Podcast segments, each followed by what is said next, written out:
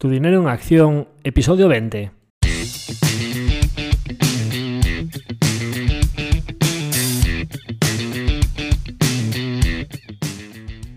Hola, soy Javier Acción, asesor financiero independiente autorizado y registrado en la Comisión Nacional del Mercado de Valores con el número 149 y asesor del fondo de inversión Acción Global. Te doy la bienvenida a Tu Dinero en Acción, tu podcast de inversión donde hablaremos de manera sencilla y cercana de conceptos, métodos y alternativas para rentabilizar tus ahorros. Si te planteas sacarle partido a tus ahorros o quieres descubrir qué opciones te interesan más, te invito a quedarte para aprender sobre finanzas con un lenguaje directo y sin tecnicismos. Si tienes alguna pregunta, duda o sugerencia, puedes contactar con nosotros utilizando las distintas vías que encontrarás en nuestra página web www.accioninversiones.com.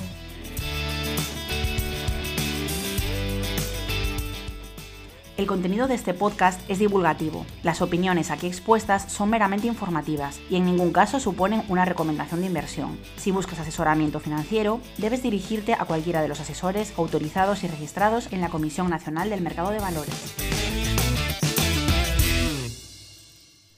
El episodio de hoy, después de varios capítulos consecutivos hablando sobre compañías y sobre resultados empresariales, y antes de lo que previsiblemente será otro aluvión de resultados a finales de abril y principios de mayo sobre los que probablemente haya cosas que comentar, quería aprovechar este paréntesis para volver sobre nuestros capítulos divulgativos en los que hablábamos de diferentes temáticas de inversión. Y hoy quiero hablar sobre productos derivados, sobre productos derivados en general y sobre opciones en particular y las diferentes estrategias con opciones que pueden resultar útiles para la gestión complementaria de una cartera de inversión en acciones. Entonces, bueno, pues hoy, como tenía pendiente desde hace tiempo este capítulo en el que diferentes personas me habían solicitado, oye, pues sería muy interesante que hablases de opciones, de las diferentes estrategias para una cartera centrada en value investing y por qué las opciones pueden tener sentido, qué es una put, qué es una call, tiene sentido vender puts, qué estrategias de compra de opciones puedes llevar a cabo y si son útiles o no, qué es una call cubierta, etcétera, etcétera. Todo este tipo de cuestiones que pueden ser bastante complejas, voy a intentar explicarlas hoy de una manera sencilla y entendible para todo el mundo. Intentar explicar las estrategias que me parece que tienen más sentido como complemento a una cartera centrada en value investing, que no deja de ser invertir en negocios cotizados buscando comprarlos por debajo de su valor intrínseco.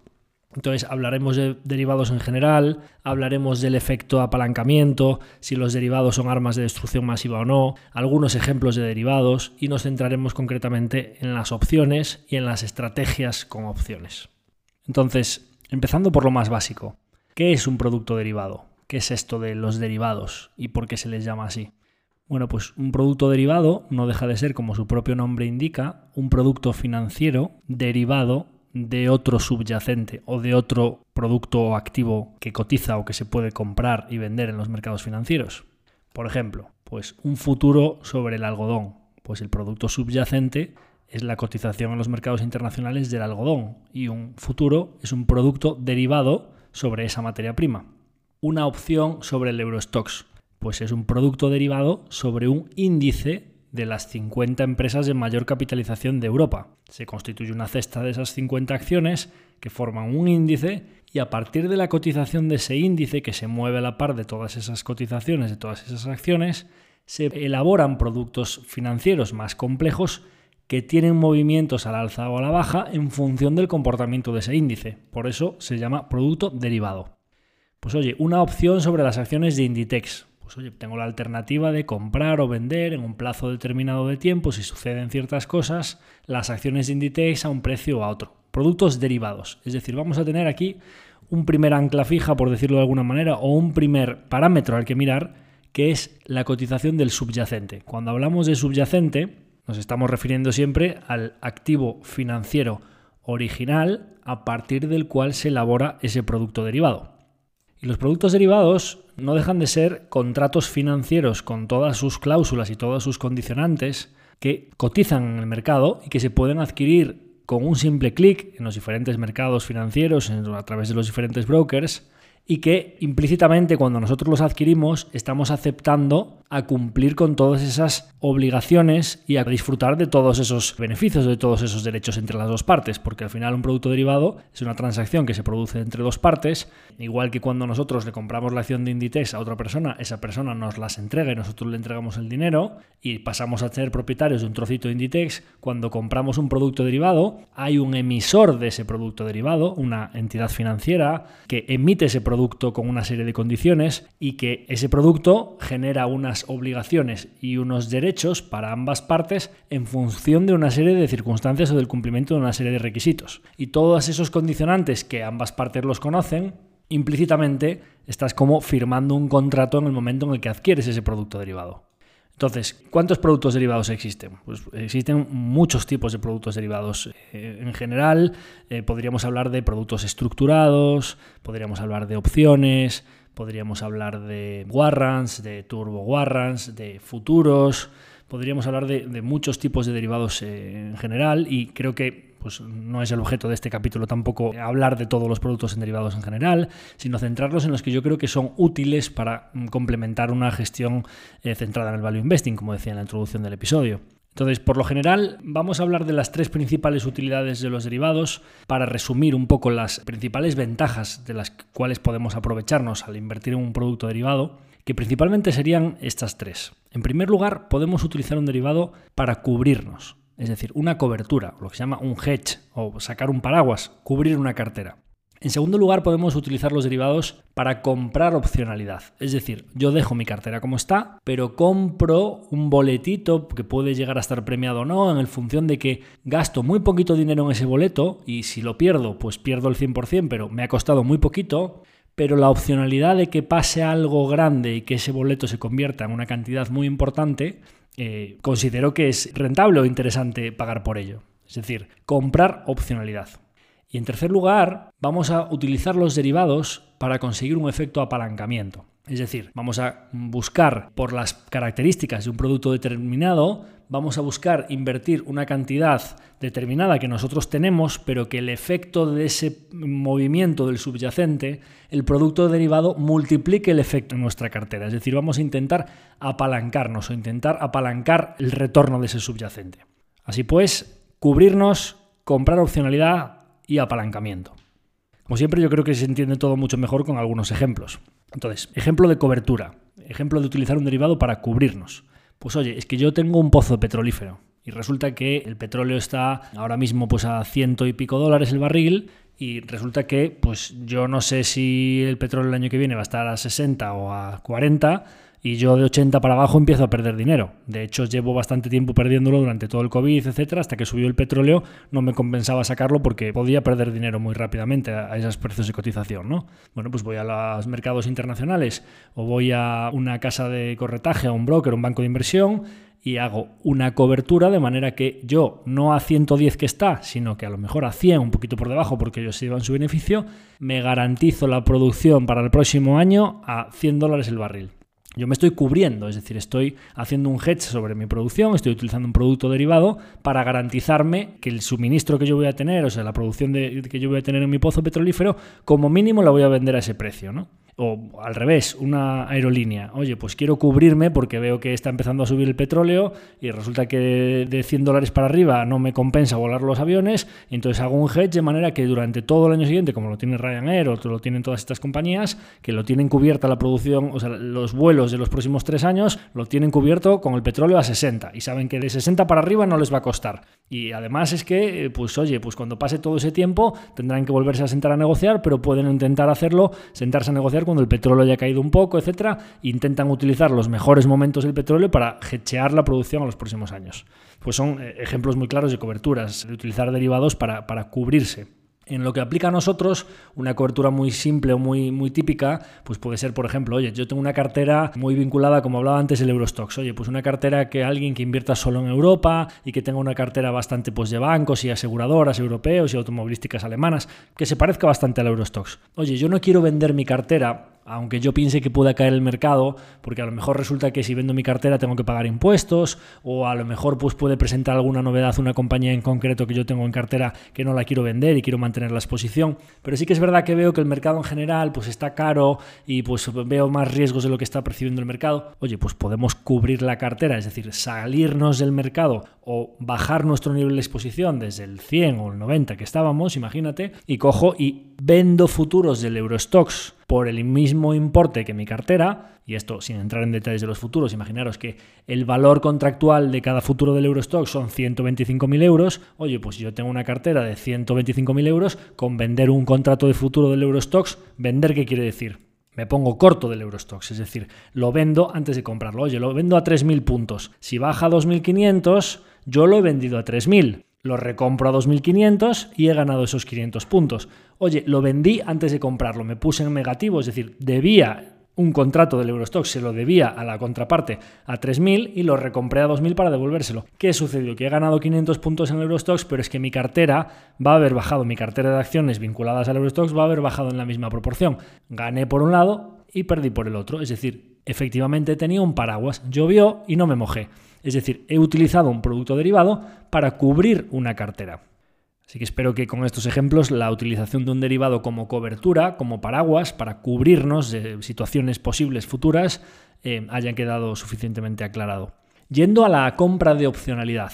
Eh, ese pagar una prima Em, de seguro por si pasan ciertas cosas o ese boleto de lotería y que si sucede un acontecimiento extremo pueda convertirse en algo muy grande. Pues oye, me lo invento. Imaginaros que yo conozco una mina en el norte de Canadá, pues que a lo mejor resulta que están haciendo una exploración y puede ser que encuentren oro o plata, cualquier metal precioso o algo muy valioso y que de momento la cotización de la acción no lo está recogiendo y de hecho la compañía como no está obteniendo ningún fruto de su trabajo y está solo gastando dinero, la acción lo está haciendo muy mal y yo no quiero estar expuesto a toda esa evolución negativa de la acción o que incluso pueda salir el informe negativo de que no han encontrado nada y que la acción se desplome, pero yo quiero tener la opcionalidad a muy bajo coste de que si el informe de exploración termina saliendo que han encontrado mucho oro y la acción vuela, es decir, si las acciones estaban a 2 dólares canadienses y de repente dicen que han encontrado ahí un montón de oro, imaginemos que la acción se pueda ir a 15 o 20 dólares canadienses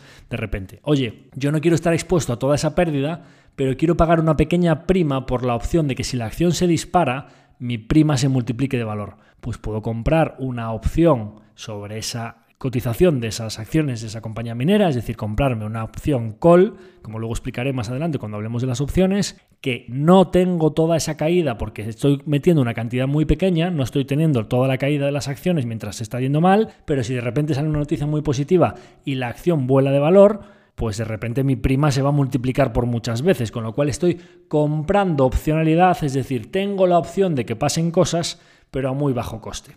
Por último, por dar algún ejemplo del tercer factor que me parece bastante útil para utilizar los productos derivados, como sería el apalancamiento, por daros algún ejemplo de cómo puedes apalancarte, pues oye, pues eh, en un futuro normalmente te piden unas garantías del 5% del nominal asegurado, es decir, por un contrato del Eurostox de 125.000 euros, pues te suelen pedir 5.000 o 6.000 euros de garantía. Oye, alguien puede ocurrírsele pensar que con una cartera de 100.000, si lógicamente te piden unas garantías del 5%, es decir, la venteava parte, tú con futuros del Eurostox con 100.000 euros podrías estar haciendo apuestas al alza o a la baja por 20 veces el valor de tu dinero. ¿Cuál es el problema de esto? Y ahora vamos allá a los efectos del apalancamiento que van a hacer los dos lados. Claro, si tú estás invirtiendo 2 millones cuando tienes solo 100.000, una mínima variación del 5% del nominal, lo que ocasiona es que tu equity o la parte que tú has puesto se evapore muy rápidamente. Es decir, la cartera de 2 millones tan pronto pasa a 1.900.000, el broker o el banco intermediario, el banco de inversión te va a decir, oiga señor, se le han acabado las garantías, ha perdido el 100% de su capital. Es decir, una pérdida del 5% como lo has apalancado por 20, 5% por 20 veces, 100%. Adiós tu capital completo, has quebrado con una mínima volatilidad, un pequeño movimiento del 5% en el subyacente que es un movimiento bastante pequeño para un índice. Con lo cual, el apalancamiento, pues mm, correctamente utilizado puede ser muy útil, porque oye, yo puedo cubrir una cartera de un millón de euros utilizando mucho menos dinero, pero yo tengo que tener la cartera de un millón de euros. No puedo utilizar el apalancamiento para poner muy poquitas garantías, pero que las garantías que yo estoy poniendo sean el 100% de mi capital. Es decir, esto hay que utilizarlo de manera inteligente y con mucha cabeza. De ahí todo eso de, pues oye, hay un dogma de fe en todo esto del value investing, porque hay una frase muy típica de Warren Buffett que dijo una vez que los productos derivados eran armas de destrucción masiva. Y de hecho, pues eh, hay muchos inversores eh, value muy reconocidos que han dicho pues, que todos los productos derivados, pues que no hay que tocarlos ni, con un palo y que básicamente pues todo esto de los productos derivados es un arma de doble filo y que es muy peligroso y demás. Entonces, bueno, pues varios de vosotros me habéis preguntado un poco mi opinión sobre todo esto de si los derivados son armas de destrucción masiva o no. Yo creo que los derivados no son armas de destrucción masiva, ni muchísimo menos, sino que son herramientas que en algunos casos pueden ser muy útiles pero lo que es un arma de destrucción masiva es el apalancamiento mal utilizado. Y yo creo que Warren Buffett era esto a lo que se refería, porque el propio Warren Buffett mm, dice que los derivados son armas de destrucción masiva y en el año 2008 se carga de opciones sobre índices a largo plazo y ha utilizado derivados a lo largo de su carrera con mucha sensatez y muy bien utilizados en diversas ocasiones, con lo cual una cosa es lo que pueda decir él a un inversor poco formado que no sabe cómo funciona el apalancamiento y que cree que debe tener cuidado porque muy rápidamente te puedes quedar fuera de juego utilizando un producto derivado mal utilizado y otra cosa es la realidad de que son productos que en muchos casos pueden resultar muy útiles. Entonces, mi opinión generalizada sobre todo este mundo de los productos derivados.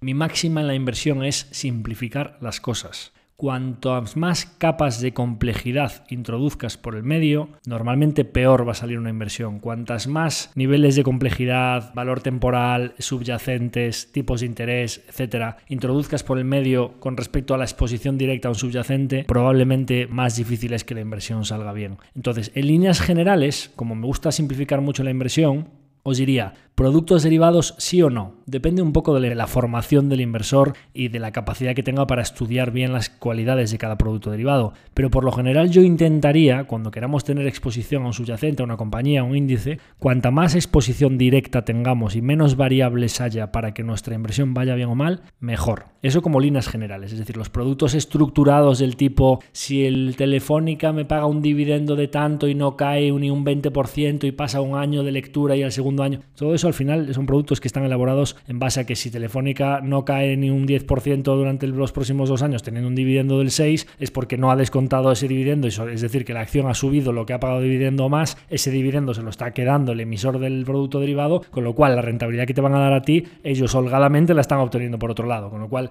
cómprate la acción de Telefónica y ya está, o sea, es decir, eh, vamos a intentar simplificar las cosas al máximo, ¿no? Dicho esto, y, y por supuesto, pues oye, vamos a simplificar las cosas, primera máxima y vamos a, a invertir directamente en algo entendible. Segundo punto, el apalancamiento es un arma de destrucción masiva mal utilizado. Segunda máxima. Es decir, simplificar las cosas. Si no sabes bien lo que estás haciendo o no entiendes bien los efectos del apalancamiento, no lo uses nunca. Y tercera cosa, vamos a ver posibles estrategias que creo que pueden tener sentido para complementar o como herramienta para una estrategia de value investing centrada en inversión en compañías cotizadas a largo plazo. Porque la tercera máxima, y aquí sí que quiero resumir, de simplificar las cosas, no apalancarnos y vamos a la batalla con todas las herramientas posibles. Y si vamos a la batalla con todas las herramientas posibles, hay un producto derivado que me parece que, dicho lo de los futuros, de cubrir las carteras y todo eso, que puede tener sentido en algunos escenarios, pero hay un producto derivado que me parece que es una herramienta que puede resultar útil, es bastante entendible y además tiene unos atributos que no podríamos obtenerlos de otra manera, como son las opciones.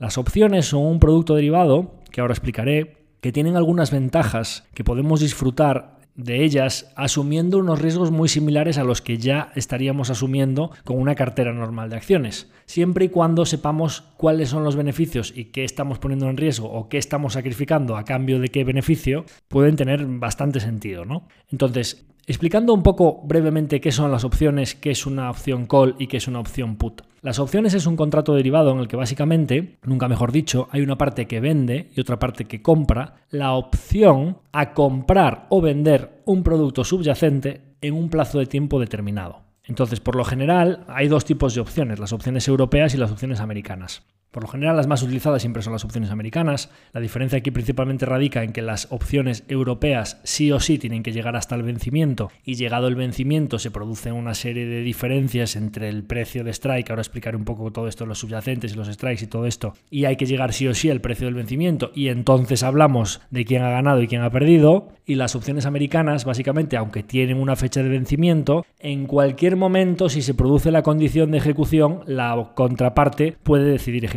aunque luego veremos que en la práctica muy pocas veces se produce que ejecuten antes del vencimiento.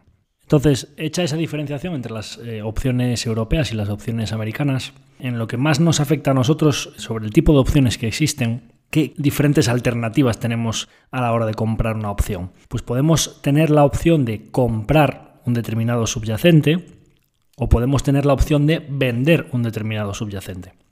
Esto es lo que se denomina las opciones de compra. Se llaman calls y las opciones de venta se llaman puts. ¿Y quién puede tener el interés en comprar una opción de compra de un activo subyacente? Pues por ejemplo, imaginémonos que la acción de Inditex cotiza 17 o 18 euros por acción. Y nosotros queremos tener la opción de que si en un plazo de tiempo determinado Inditex cotiza por encima de 20 euros, nosotros tengamos la opción o, o hayamos comprado el derecho a comprar Inditex a 20 euros.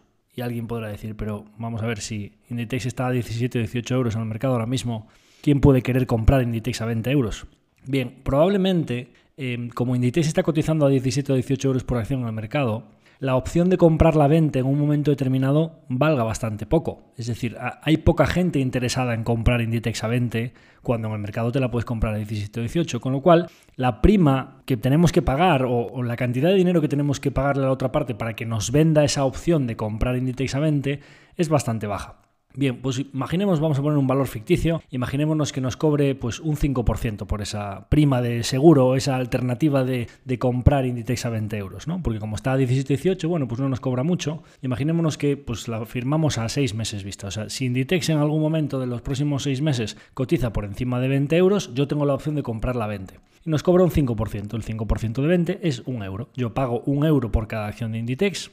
Por lo general, ya os anticipo que los contratos de opciones un contrato de opción son 100 acciones, con lo cual yo como tengo un euro por acción tendría que poner 100 euros por el paquete de 100 acciones. Y si llegado el vencimiento la acción de Inditex estuviese por debajo, no me va a interesar ejecutar esa opción porque podría comprarla por debajo a menos de 20 euros. Pero si estuviese por encima, yo podría decidir ejecutar esa opción y tendría que pagar pues 100 por 20, 2.000 euros por contrato. Y con eso tendría mis 100 acciones de Inditex compradas a 20 más 100 euros de prima que pagué un euro por cada acción de Inditex de cada una de, esas acciones que venían en el contrato, pues en total estoy pagando 2.100 euros por 100 acciones de Inditex a 20.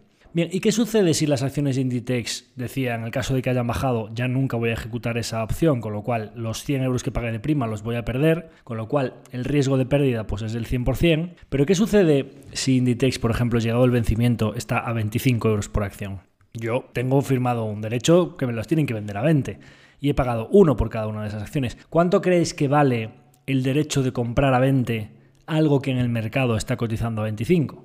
Pues lógicamente la diferencia, es decir, esa prima o esa opción ha pasado de valer 1 a valer 5. Es decir, el apalancamiento que hablábamos antes, el efecto retorno sobre nuestra prima que nosotros hemos pagado 1, Inditex se ha ido de 17 o 18 que estaba a 25, es decir, pues ha subido, pongamos, estaba a 18, pues ha subido 7 euros por acción. 7 euros por acción con una acción que estaba cotizando a 18, pues es un 38-39% de subida. Y nuestra prima, que pagamos un euro por ella, ha pasado de 1 a 5. Es decir, se ha multiplicado por 5 su valor. Es decir, tenemos un beneficio de un 400%, con una subida del subyacente de un 38-39%, nuestra acción ha hecho por 10 ese retorno. Ahí empezáis a ver el efecto apalancamiento de los derivados. Claro, ¿y esto a cambio de qué? A cambio de que si Inditex no se mueve, que es lo más probable, es decir, a todo efectos iguales exactamente desde el punto de partida, Inditex se quedó a 18 euros, no ha pasado nada, el tiempo ha ido transcurriendo y mi prima pasa de 1 a 0,90, a 0,80, porque cada vez es menos probable cuando más cerca esté el momento del vencimiento, cada vez es menos probable que Inditex esté por encima de 20. Es decir, a cambio de que si Inditex sube un 40, mi opción me da un 400%. A cambio de que si Inditex no se mueve, mi pérdida es del 100%. Aquí veis el efecto de los retornos. Efectivamente, si todo va bien y sucede el evento que nosotros estábamos intentando predecir, pues lógicamente el retorno es muy elevado, a cambio de que si no sucede nada, la pérdida también es muy elevada. Dicho esto, la pérdida máxima de un comprador de opciones es la pérdida total de la prima. Con lo cual podemos tener escenarios en los que yo simplemente esté apostando la prima, que es el 100%, o que sea esa la pérdida máxima, y vamos empezando a ver que como sucede en el comprador de acciones, la pérdida máxima potencial es del 100%, pero la ganancia máxima potencial es ilimitada. Con lo cual tenemos una cierta asimetría que es algo que puede resultar interesante. ¿Y qué factores afectan al valor de esta prima? Es decir, diréis, oye, ¿y en qué momento vale 1, en qué momento vale 5, en qué momento vale 0? Pues lógicamente hay varios factores. Los cálculos de las primas se calculan por un modelo que se llama Black Scholes, un modelo matemático, que tiene en cuenta diferentes factores. Creo que no es el objeto tampoco de este capítulo entrar en una profundidad bastante compleja del cálculo de las opciones, sino daros unas líneas generales de los factores que principalmente afectan al valor de las primas. ¿Y qué refleja este modelo matemático al calcular el valor de una prima? O al calcular el valor de una opción en el mercado. Una opción de compra o una opción de venta. El modelo matemático refleja la probabilidad de que ese evento suceda en ese plazo de tiempo. Y esa probabilidad va a ser mayor o menor en función de tres factores fundamentales. Los tres factores fundamentales son el strike. El strike es, oye, los 20 euros que yo fije de Inditex con respecto a 18 que está cotizando, están más cerca o más lejos. Es decir, va a valer un euro la prima de Inditex a 20 estando a 18 y va a valer también un euro la prima de Inditex a 30 estando a 18. Lógicamente la probabilidad de que Inditex llegue a superar 30 en algún momento determinado de ese plazo de tiempo fijado con respecto a la probabilidad de que supere 20 es muy inferior. Es decir, cuanto más lejano esté el strike, que es lo que se denomina cuanto mi eh, opción más out of demonio, fuera del dinero, se encuentre, la probabilidad de que llegue a producirse el evento de que mi prima valga mucho es menor, con lo cual la cotización en el mercado va a ser inferior. Es decir, esa prima tiene pocas probabilidades de convertirse en un valor económico alto cuando Inditex eh, está a 18 y mi strike es 30, con lo cual la prima de, Inditex cotizando a 30 es mucho más baja que la de Inditex cotizando a 20, en las opciones call. Ahora hablaremos de las put, ¿de acuerdo? Entonces, strike, lejanía al strike, si la opción está justo en el strike o más elevada o mucho más abajo, eso afecta mucho al valor de la prima.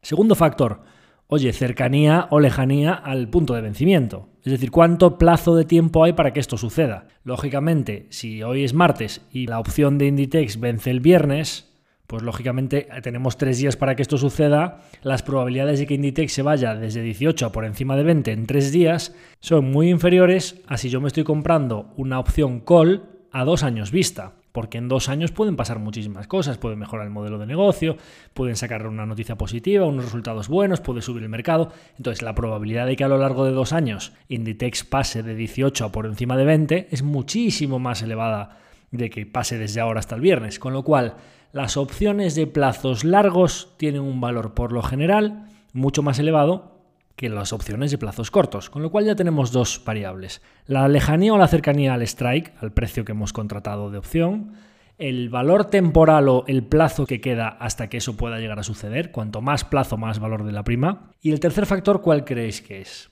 El movimiento del subyacente, es decir, la volatilidad del subyacente. ¿Qué quiero decir con esto de la volatilidad del subyacente?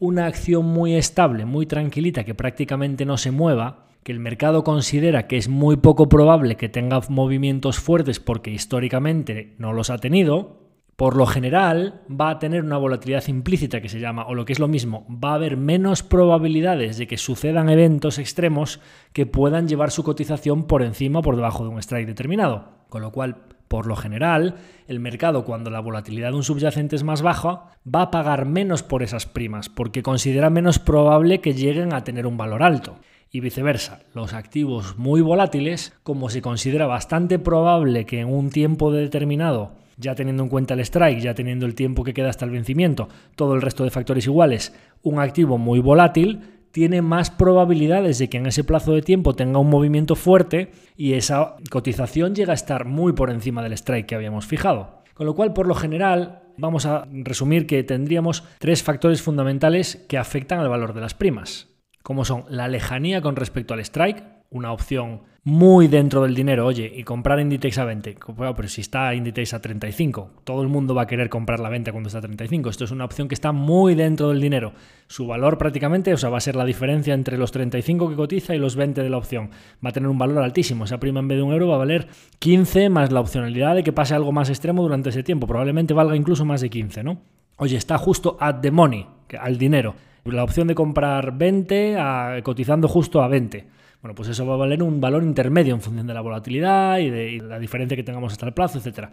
Oye, está muy out of the money. ¿Quién va a querer comprar Inditex a 80 cuando está cotizando Inditex a 20? Pues eso va a tener un valor muy bajito. Diferencia con respecto al strike. Valor temporal o plazo hasta el vencimiento y volatilidad del activo subyacente. Ya tenemos tres variables que son las principales que nos afectan al cálculo de las primas. Antes os estuve hablando de las opciones de compra, vamos a poner un ejemplo de a quién le puede interesar comprar una opción de venta. Oye, pues resulta que imaginaros que alguien puede decir, mira, es que a lo mejor resulta que los próximos resultados de Inditex van a ser muy malos y está la cotización de Inditex a 18 tal, y entonces en vez de comprarme una opción de comprar Inditex a 20, de comprarme una call 20, resulta que al revés, yo voy a hacer algo más extremo y lo que voy a hacer es quiero tener la opción de que si Inditex cae su cotización, yo quiero poder venderlas a 20. Y están a 18. Oye, pues a 18, venderlas a 20 valen 2, más o menos, ¿no? 2 y pico. A lo mejor te piden un poquito más por el plazo de tiempo que quede y tal.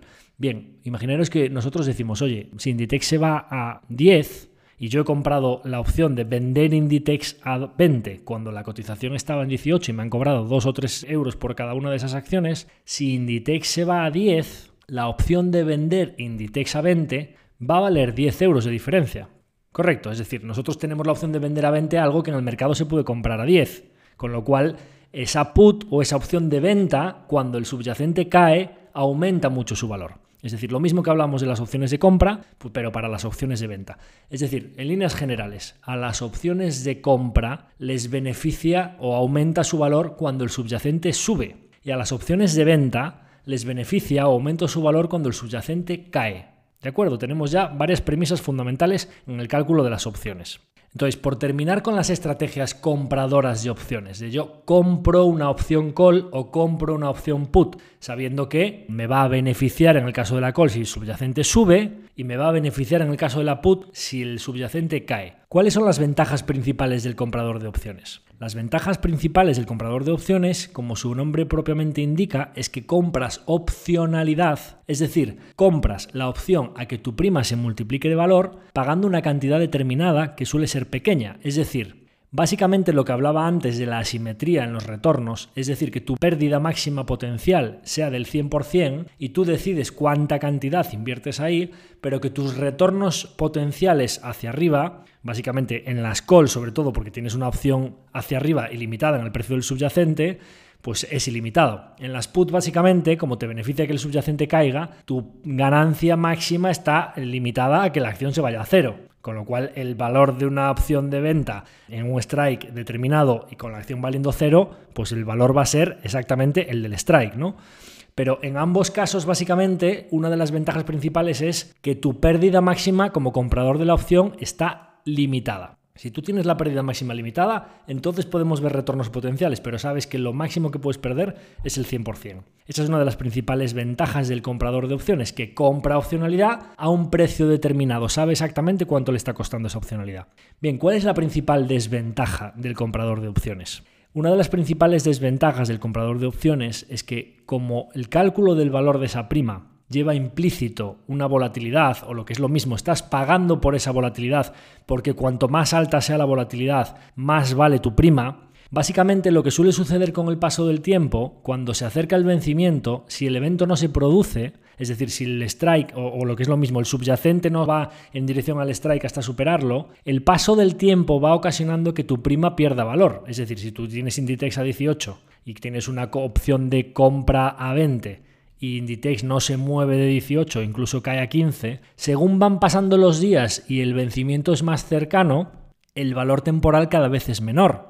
Lo que hablábamos antes, con menor valor temporal, tú pagaste un euro por cada una de esas opciones y según va pasando el tiempo tu prima vale cada vez menos. Con lo cual, he hablado de la principal ventaja del comprador de opciones, principal desventaja del comprador de opciones. Pones el tiempo a correr en tu contra. Según va pasando el tiempo, tu opción va valiendo cada vez menos. Si has comprado esa prima en un momento bastante volátil, cuando la volatilidad se relaje, tu prima va valiendo cada vez menos. Con lo cual vamos a darle la vuelta. ¿Cuándo puede ser interesante comprar opciones? Si básicamente uno de los factores fundamentales del comprador de opciones para el precio de esa opción, nosotros queremos comprarlas baratas y básicamente uno de los factores fundamentales es la lejanía hasta el vencimiento y además la volatilidad que lleva ese subyacente, ¿cuándo vamos a querer comprar una opción? Cuando está barata, es decir, cuando la volatilidad es baja. Vamos a convertirnos en compradores de volatilidad cuando está bajita. Es decir, vamos a comprar primas baratas. Entonces, la principal estrategia en la que puede tener sentido comprar opciones en una dirección o en otra dirección es, por ejemplo, oye, quiero ser comprador de opciones call cuando me interesa comprar una opción call, cuando el mercado está muy bajo. ¿Cuál es la limitación de que el mercado esté bajo? Normalmente cuando el mercado está cayendo mucho, por ejemplo, imaginaros en medio de COVID, empieza a caer el mercado, se está desplomando, alguien con el mercado después de caer un 40% puede decir, oye, me voy a comprar opciones del Standard Poor's 500 en máximos históricos a 5 años vista y más tarde o temprano va a llegar a máximos históricos. ¿Qué sucede con esa opción? Como le estás dando mucho plazo para que suceda, y en el momento de máxima caída la volatilidad es muy alta, porque cuando caen los mercados es cuando la volatilidad es más alta, mucha volatilidad, mucho plazo, esa prima cuesta mucho. No suele ser interesante ser comprador de opciones de ese tipo. Entonces, bueno, pues descartamos la compra de opciones call para beneficiarnos con su vida. Bien, ¿cuál puede tener sentido en un caso de vamos a hacer una cobertura a un precio determinado o comprar una opción que sea como tener unas moneditas o un boleto de lotería que vale muy poquito porque el mercado considera que es muy poco probable que suceda, pero puedo darle tiempo para que suceda porque como la volatilidad es muy baja, el valor temporal puedo permitirme que sea amplio porque esa prima aún así es muy bajita. Pues cuando estamos en la situación contraria, cuando los mercados están haciendo máximo histórico día tras día, os decía antes, cuando el mercado está cayendo mucho, la volatilidad es muy alta. Cuando el mercado está haciendo máximos históricos día tras día y está todo muy tranquilito, la volatilidad es muy baja. Entonces, cuando la volatilidad es muy baja, incluso las primas de plazo largo, como el mercado considera que es muy poquito probable que el mercado se pegue un viaje de un 30 o un 40% porque no está sucediendo desde hace mucho tiempo, entonces, pues claro, la volatilidad es muy bajita y la probabilidad de que ese índice o esa acción caiga un 30 o un 40% de aquí a seis meses, pues es bastante poco probable, ¿no? Con lo cual, esas primas con un strike muy bajo, es decir, oye, si el Standard Poor's está, me lo invento, 4.500 puntos, la opción de vender el Standard Poor's a 2.000 puntos, pues es que nadie te va a pagar prácticamente nada por ello, porque como está todo tan poco volátil, la probabilidad de que el Standard Poor's pase de 4.000 a 2.000 puntos en 6 meses es bajísima, con lo cual esas primas valen muy poquito dinero. Si valen muy poquito dinero, nosotros estamos comprando opcionalidad a un coste muy bajo y sabemos que a lo largo de la historia esos eventos se terminan produciendo periódicamente. Con lo cual aquí tenemos una estrategia en la que aunque ponemos el tiempo a correr en nuestra contra, porque básicamente la probabilidad de que eso suceda es bastante pequeña, y cuando va pasando el tiempo y no se produce, nuestra prima que tenía un valor bajo va valiendo cada vez tendiendo a cero, lo que sí que tenemos es la seguridad de que estamos invirtiendo un valor muy bajo en una prima de seguro de que si se produce un evento catastrófico, un COVID, una guerra o cualquier caída de estas en vertical muy fuerte del índice, van a suceder dos cosas. En primer lugar, el índice o el subyacente va a acercarse a nuestro strike, es decir, va a entrar en una zona en la que la prima va a valer mucho más porque el mercado va a considerar que la cercanía a ese strike, como hablábamos antes, es cada vez más probable que lo sobrepase, nuestra prima va a aumentar de valor. Pero es que además va a aumentar mucho la volatilidad. Y nosotros que habíamos comprado cuando estábamos comprando una prima con volatilidad muy baja, éramos compradores de volatilidad, es decir, estábamos poniéndonos largos de volatilidad, es decir, comprando una prima que llevaba una volatilidad implícita muy baja y que cuando el mercado empieza a desplomarse, aparte de acercarse hacia el strike, la volatilidad también aumenta. Es decir, dos factores. Me acerco al strike y como es mucho más volátil, la probabilidad de que llegue a ese strike es más alta. Con lo cual hay dos factores que aumentan el valor de nuestras primas. Con lo cual esas primas que valían muy poquito pueden multiplicarse por muchísimas veces de valor. Esto es una estrategia de cobertura bastante habitual en los hedge funds y en inversores eh, de, renombre americanos que la suelen utilizar habitualmente Mm, suelen contar solo después cuando le salió bien, lógicamente, porque el principal eh, problema de todo esto es que nadie sabe cuándo se va a producir un evento de estas características y por lo general, como las probabilidades de que ese evento se produzcan son bajas, por lo general es una estrategia en la que te juegas muy poquito, pero que reiteradamente suele ser perdedora, hasta que una de las veces se produce un, evento y, es muy ganadora. ¿no? Entonces, bueno, pues es una estrategia muy asimétrica, pero que puede tener sentido en entornos de ese tipo, en el que la volatilidad es extremadamente baja, en el que nadie considera ninguna probabilidad de que suceda ningún evento de este tipo y que lamentablemente sabemos que sí que se suceden periódicamente, con lo cual, bueno, pues metes unas moneditas en una prima que vale muy poquito, compras volatilidad y esperas. Entonces, ahí tenéis un buen resumen de, una posible estrategia compradora de opciones put que puede tener sentido. Ya antes os di un ejemplo de un caso de comprador de opciones call, pues oye, la minera aquella de oro, que resulta que yo no quiero estar durante el camino comiéndome toda la pérdida, sino que yo solo quiero tener la opcionalidad a que si sucede un evento determinado hacia arriba, es decir, ahora acabamos de hablar de opciones put, que si sucede un evento extremo hacia abajo, pues tengo un beneficio grande. Pues oye, la opción, el comprador de la opción call pone el tiempo a correr en su contra y deja que pase un tiempo determinado hasta un vencimiento, pero si sucede un evento extremo hacia arriba, pues compra la opción tiene la opcionalidad de obtener un beneficio muy grande si sucede un evento, pero mientras tanto no está soportando toda esa caída de la acción, sino que pone en juego únicamente el valor de la prima. Con lo cual aquí tenemos pues, ejemplos de estrategias compradoras de opciones que pueden tener sentido. Y lógicamente en ambos casos, como estamos poniendo el tiempo a correr en nuestra contra y el valor de la prima va a ir desmoronándose con el paso del tiempo si no se produce el evento, lo que nos interesa es que el valor de las primas sea muy bajito para que si se produce el evento determinado, el apalancamiento o el efecto de multiplicador sobre esas primas sea muy alto.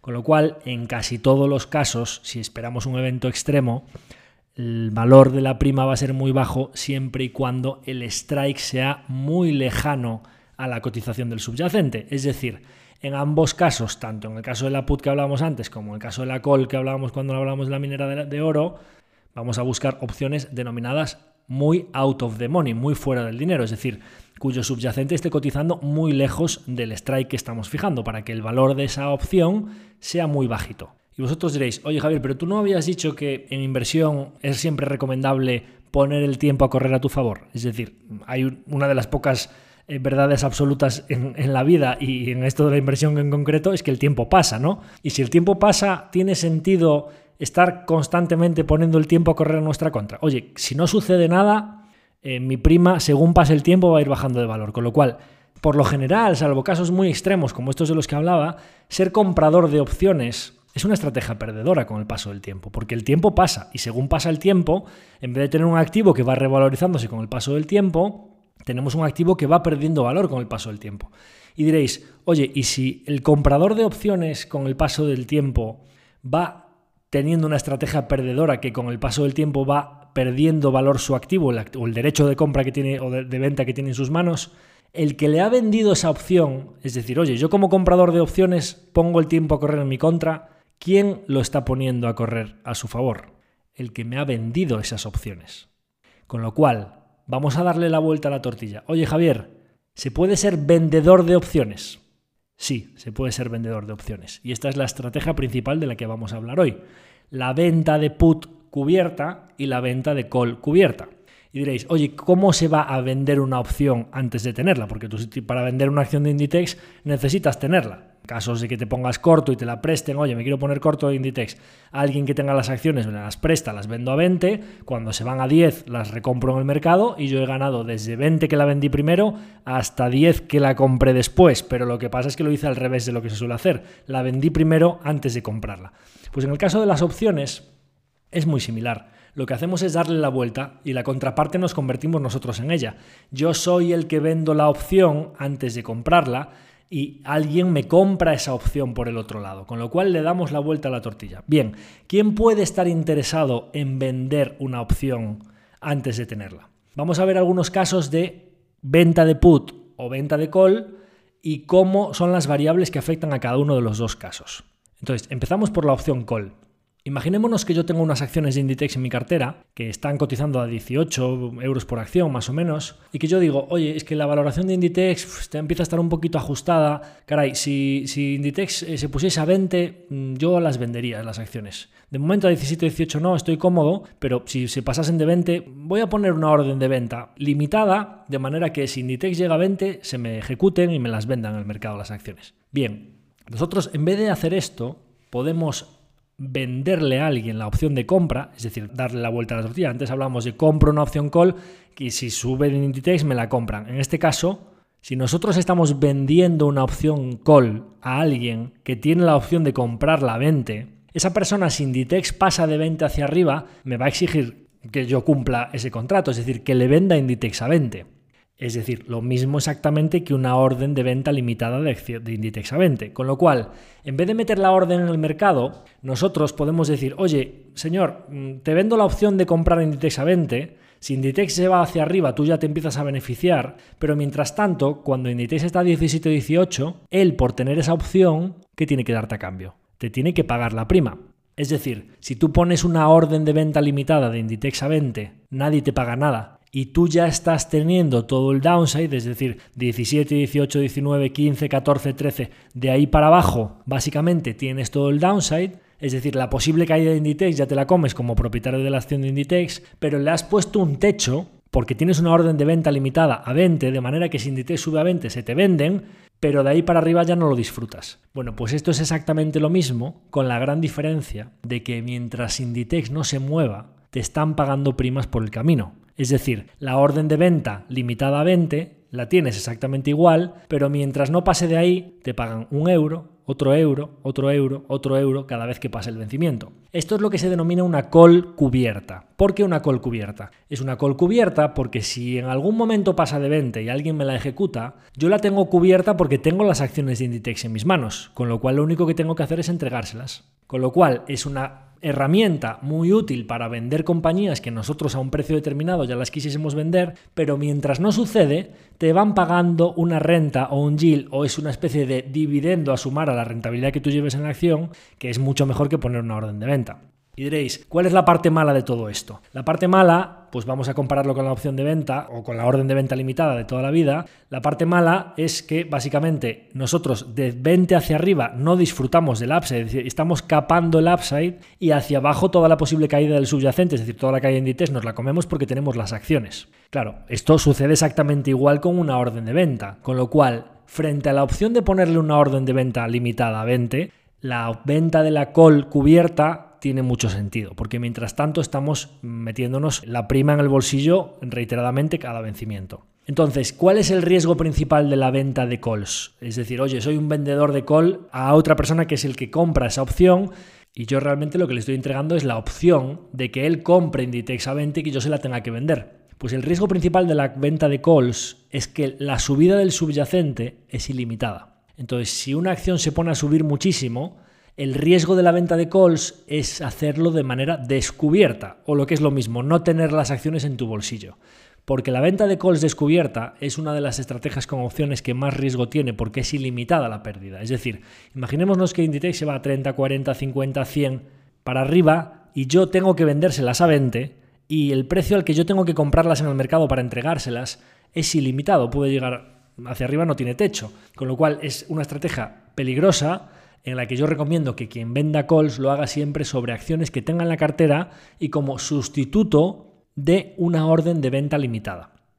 Dicho esto, ¿qué rentabilidad nos puede ofrecer? Y esto vale para tanto las puts como para las calls. Oye, si Inditex estaba a 20 o Inditex estaba a 17 o 18 y nosotros ponemos un strike de 20, pues si nos pagan una prima de un euro, nosotros lo que tenemos que hacer es, oye, nos hacemos una calculadora y decimos, oye, pues Inditex eh, a strike 20 me paga una prima de un euro a cuántos meses. Oye, pues imaginémonos, a tres meses vista me pagan un euro. Un euro sobre 20, ¿cuánto es? Nos hacemos una calculadora de TAE y anualizamos esa rentabilidad. Oye, me pagan una prima de un euro. Un euro sobre el strike de 20 son 5%. Oye, el 5% a tres meses lo dividimos entre 90 días, lo multiplicamos por 365, es que un 5% a tres meses Estamos hablando de que hay que multiplicarlo por 4 para convertirlo en una rentabilidad anual. Estamos hablando de un 20% TAE. Entonces estamos hablando de rentabilidades muy interesantes solo por esperar. Claro, y alguno dirá, oye, ¿y por qué no hacemos esto constantemente con todas estas acciones? En vez de estar, claro, no hay muchas acciones que te den una talla de un 20. Claro, el problema de todo esto es que el cálculo de las volatilidades y del modelo de Black Scholes ya tiene en cuenta que no puedes estar constantemente con las acciones de Inditex en el bolsillo, embolsándote TAES del 20 constantemente, porque en algún momento determinado Inditex se va a venta a 35, a 40, a 50, tus acciones las tuviste que vender a 20, te quedaste fuera y a lo mejor pues sumaste un 5 o un 10%, pero capaste el upside. Y en el mercado a largo plazo que crece y que el mundo crece a largo plazo y que tenemos negocios que crecen, estás con una estrategia de venta de col cubierta capando el upside de tu cartera. Con lo cual, solo es sustitutivo de una compañía que tú ya quieras vender. Y si ya la quieres vender, Claro, pues estar esperando a que a ver si supera este precio para venderla y tener el downside de una compañía que tú ya te quieres sacar, pues aquí ya entra dentro del riesgo la gestión de cada uno, ¿no? Pero por lo general, cuando tienes que tomar una decisión de venta, normalmente pues eh, hay que ser consciente de que no conviene quedarte con el riesgo del downside encima, ¿no? Con lo cual, pues oye, para casos muy concretos en los que yo ya esté muy cerca de mi precio y le ponga una opción call y empiece a rascar primas, pero que básicamente pues ya sería un sustitutivo de una orden de venta, puede tener sentido. Y diréis, oye, ¿y si nosotros podemos utilizar la venta de calls cubiertas como sustitutivo de una orden de venta? ¿No podemos hacer lo mismo para sustituir una orden de compra? Es decir, oye, pues imaginémonos, la acción de Inditex está a 18. Oye, es que como si pusiese a 15, me resultaría súper interesante comprar las acciones de Inditex. Y además es que tengo el dinero preparado. Voy a poner una orden de compra a 15 y si cae hasta ese precio, que me las compren. Bien, pues esto es exactamente lo mismo que hacer una venta de put cubierta. Es decir, le entrego el derecho a otra persona que tiene las acciones de Inditex de que si Inditex baja de 15, me las venda a mí. ¿Y cuál es lo interesante de todo esto? Que esa persona, básicamente, por cubrirse de Inditex de 15 hacia abajo, me tiene que pagar a mí porque está cubierto, es decir, tiene la posibilidad de que Inditex suba para arriba mucho, pero el riesgo de 15 para abajo lo tiene limitado. Exactamente lo mismo que me pasaría a mí si tengo una orden de compra limitada puesta a 15. Es decir, si Inditex está a 18 o 19 y se va a 35, yo con mi orden de compra a 15 me quedé fuera y no cogí el upside. Pero si Inditex se va a 16, 15 me las venden, 14, 13, 12, el downside de 15 hacia abajo ya lo tengo con mi orden de compra. Con lo cual, el riesgo de 15 hacia abajo ya lo tenía con la orden de compra y el upside no lo tenía porque no había comprado las acciones. Pero mientras tanto, en vez de tener una orden de compra puesta en el mercado de la que no disfruto de absolutamente nada porque todavía no tengo las acciones, me están pagando primas constantemente por esperar. Y decíamos, ¿por qué cubierta? En el caso de la venta, de call es cubierta porque yo tengo las acciones para entregárselas si se ejecuta. Y en el caso de la venta de put, ¿qué es lo que yo tengo preparado? Lo que yo tengo preparado es el efectivo. Tengo el dinero preparado para comprar Inditex si baja de 15. Con lo cual, venta de put también tenemos que tenerla cubierta porque si se produce el evento Inditex baja, me van a ejecutar la venta de esas acciones a 15, me las van a dar y yo tengo que tener el dinero para atender esa venta. Con lo cual, importantísimo, en la venta de puts también tenemos que hacerlo de manera cubierta, porque si no lo hacemos, lo que estaríamos es jugando con apalancamiento excesivo, es decir, estaríamos sobreapalancando un nominal que no tenemos. Porque no, nosotros estaríamos comprometiéndonos a comprar a 15 y cuando Inditex de repente empieza a bajar y el valor de la prima que yo he vendido empieza a aumentar, yo la vendía a 20 céntimos, empieza a aumentar el valor de esa prima, mi pérdida está aumentando porque cuando es más probable que me ejecuten, en la venta de puts el valor de las primas sube y viceversa en la call. Cuando de repente empieza a subir el, el, subyacente, el valor de la prima que yo he vendido empieza a aumentar, con lo cual me está yendo en mi contra. ¿Con esto qué quiero deciros? Pues que, oye, pues tenemos dos estrategias cubiertas. En una tengo las acciones y rentabilizo esas acciones mientras no se me dan vendido y en otra tengo el efectivo y en vez de tener las órdenes puestas, como ya me estaba exponiendo al downside o a la caída, estoy rentabilizando esa orden de compra o ese dinero en efectivo a TAES que pueden ser muy elevadas. Oye, pues es que Inditex está a 17 o 18. Si, si tú la comprarías a 15, es decir, ya estás soportando el riesgo, por esperar te pueden estar pagando TAES muy elevadas. Oye, pues no utilices una orden de compra limitada a 15 cuando puedes estar mientras esperas rentabilizando ese efectivo a TAES muy elevadas. ¿Por qué te pagan esas TAES tan elevadas? Oye, pues no compres las acciones, quédate solo con el efectivo y solo haz venta de puts. El mercado ya sabe que de vez en cuando las acciones de Inditex se van al cielo y no tienes nada más que un 5% que te pagaron por esa put, cuando sin embargo sí que tendrías el upside si tuvieses las acciones. Y también pasa a veces que se van a 15, a 14, a 13, a 12, a 8 y tú te comes todo el downside y un 5, 10, 20 que has ido sumando por primas no resulta suficiente para el riesgo de caída que tú tienes. Con lo cual, dos herramientas muy útiles para básicamente ir ingresando primas por las acciones que tienes en cartera y que quieres vender o por el efectivo que tienes en cartera que quieres invertir y aún no has invertido y quieres rentabilizarlo, pero que hay que usarlas con mucha cabeza y siempre de manera cubierta. Entonces, por concluir un poquito y más centrándome en la venta de puts, que es la estrategia principal que utilizan los value investors o los inversores en valor, de oye, pues me gusta mucho esta compañía, pero tú tienes una empresa analizada y sabes que de tal precio determinado para abajo te gustaría y que somos inversores que nos gusta esperar para comprar barato, pues aquí tenemos una herramienta muy útil para poder rentabilizar el dinero mientras esperamos. Y básicamente, como el downside ya lo tendríamos y nosotros sabemos lo que estamos comprando, en compañías que estén muy bien analizadas y que tú las conozcas muy bien y que sepas que cierto precio las quieres tener en cartera, que te paguen por esperar tiene mucho sentido. Con lo cual todo esto de las armas de destrucción masiva, nada de derivados, etcétera, etcétera, pues vemos que la verdad es que la venta de opciones, pues para un inversor en valor, en una compañía que tiene muy analizada y que al final estás poniendo a correr el tiempo a tu favor, ¿por qué lo pones a correr a tu favor? Porque ¿qué hablábamos antes? Que el precio de las primas, oye, Inditex, si está a 18, 19, me dan una, un euro por acción por comprar Inditex a 15, si no pasa nada, ese euro se va a ir desplomando de valor. Me han entregado una prima de un euro, llega el vencimiento, vale cero, me la quedé en mi bolsillo, no se ejecuta otra vez, pues otra prima de 15, otra prima de 15, otra prima de 15, un euro, un euro, un euro, 5%, 5%, 5%, con lo cual estás poniendo el tiempo a correr a tu favor, porque si no pasa nada, tu prima va bajando de valor y tú la vendiste antes de comprarla, con lo cual te la vendiste a uno y cuando llega el momento de vencimiento vale cero, te han entregado un valor previo de un euro por acción, que era un 5%, y mientras tanto te has quedado esperando porque no se ha producido el evento de que la acción llegue al precio al que tú la comprarías. Con lo cual, tiene sentido ser vendedor de opciones porque básicamente, pues, si baja la volatilidad, tu prima baja de valor, si mm, se acerca el momento del vencimiento, tu prima baja de valor y en el escenario en el que la prima puede subir de valor y te puede ir en tu contra, ya lo tendrías con una orden de compra limitada, que es me comprometo a comprar Inditex a 15. Bueno, pues si sucede, las compras a 15, que es lo que querías, ¿no? Importantísimo, las compras a 15 menos todas las primas que hayas ido acumulando. Es decir, en vez de comprar a 15, imaginémonos que solo a la primera ya te ejecutan. Oye, pues 15 menos 1 es que la has comprado no al precio que querías, sino a 14, todavía por debajo del... Con lo cual es mejor todavía que una orden de compra limitada a 15. Entonces, por concluir un poquito todo esto de las opciones, que sé que es un mundo complejo y que seguro que generará muchísimas dudas, y oye, la call cubierta, oye, la put, oye, hay, muchas eh, variabilidades, el modelo de Black Scholes, las griegas, pues todo este tema tan complejo en el que no he querido entrar para no hacer el episodio demasiado complicado, ¿no?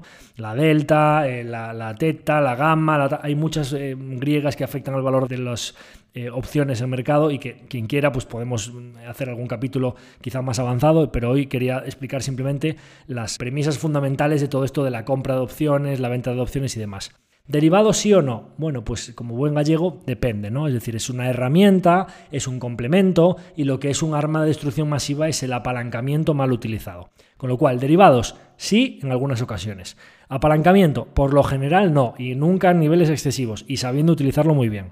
Opciones, ¿Por qué no? Hay que ir a la batalla con todas las armas posibles y yo creo que para un inversor en valor esta estrategia de poner el tiempo a correr a tu favor tiene sentido, pero siempre como complemento a una estrategia basada en fundamentales, nada de especulación, nada de análisis técnico, me compro esta opción y especulo con que va a subir y va a subir a tanto y si no se produce el evento mi prima se desploma, ser comprador de opciones en general pues no me parece interesante, entonces complemento de una acción en fundamentales, compañías que tengamos muy analizadas y que nos gusten mucho y que nosotros sepamos que tenemos el upside de la compañía que tenemos en las manos y que utilizamos la venta de opciones como sustitutivos a las órdenes de compra y venta para que nos paguen mientras tanto por esperar. Oye, entonces, pues, ¿cómo es esto de disfrutar del upside y no cortar la posible subida? Oye, pues por lo general, pues eh, si tú te gusta la Inditex y quieres tener, oye, pues si tú quieres tener la posibilidad de que revalorice las acciones Inditex mucho durante el tiempo, pues oye, ten ya algunas acciones Inditex en tus manos. Si tú ya tienes unas cuantas acciones Inditex y con un, pues imaginemos, una posición del 4% de Inditex, oye, pues el 1% adicional que podría llegar a tener, pues puedo estar haciendo venta de puts ahí por si se me llega a ejecutar y estar rascando primas o una TAE muy buena sobre el efectivo que tengo en la cartera. Pero lógicamente el mundo a largo plazo crece y si invertimos en buenos negocios todavía más, ten el upside total de que las acciones de una compañía determinada puedan subir mucho, cosa que no tienes solo si estás vendiendo opciones, con lo cual complemento a tu posición original. Oye, lo mismo, pues la venta de, opciones call, pues oye, pues tienes que hacerlo como un complemento a unas acciones que tú ya tienes en la cartera y que lo utilizas como un sustitutivo de una orden. Es decir, por favor, no cortar el upside de una acción que tú ya tienes, tienes que tener acciones en cartera y esto es un complemento más y siempre siendo consciente de los riesgos y siempre, siempre intentando poner el tiempo a correr a nuestro favor. Es decir, el tiempo inexorablemente pasa, vamos a invertir en negocios buenos cotizados a largo plazo y utilicemos las opciones como una estrategia complementaria, como una herramienta más y siempre poniendo el tiempo a correr a nuestro favor porque inexorablemente pasa. Y para poner el tiempo a correr a nuestro favor, por lo general, como las opciones con el paso del tiempo pierden valor, lo ideal, en la mayoría de los casos, es ser vendedor de opciones, no comprador. Así que sin más, creo que por hoy ha sido suficiente sobre todo este tema de derivados y opciones. Os remito a que me hagáis las preguntas que consideréis oportunas y las podemos eh, juntar para hacer otro capítulo posterior más avanzado sobre derivados y opciones. Y sin más, pues nada, invitaros a que, como siempre, si os ha parecido interesante, lo compartáis con vuestra gente cercana y a que nos deis la valoración de 5 estrellas en Spotify, que vamos por más de la mitad de nuestro camino, nuestra meta volante de 500 valoraciones y ya tenemos pues casi 270, una cosa así. O sea que muchas gracias por estar ahí cada semana y hasta el próximo capítulo.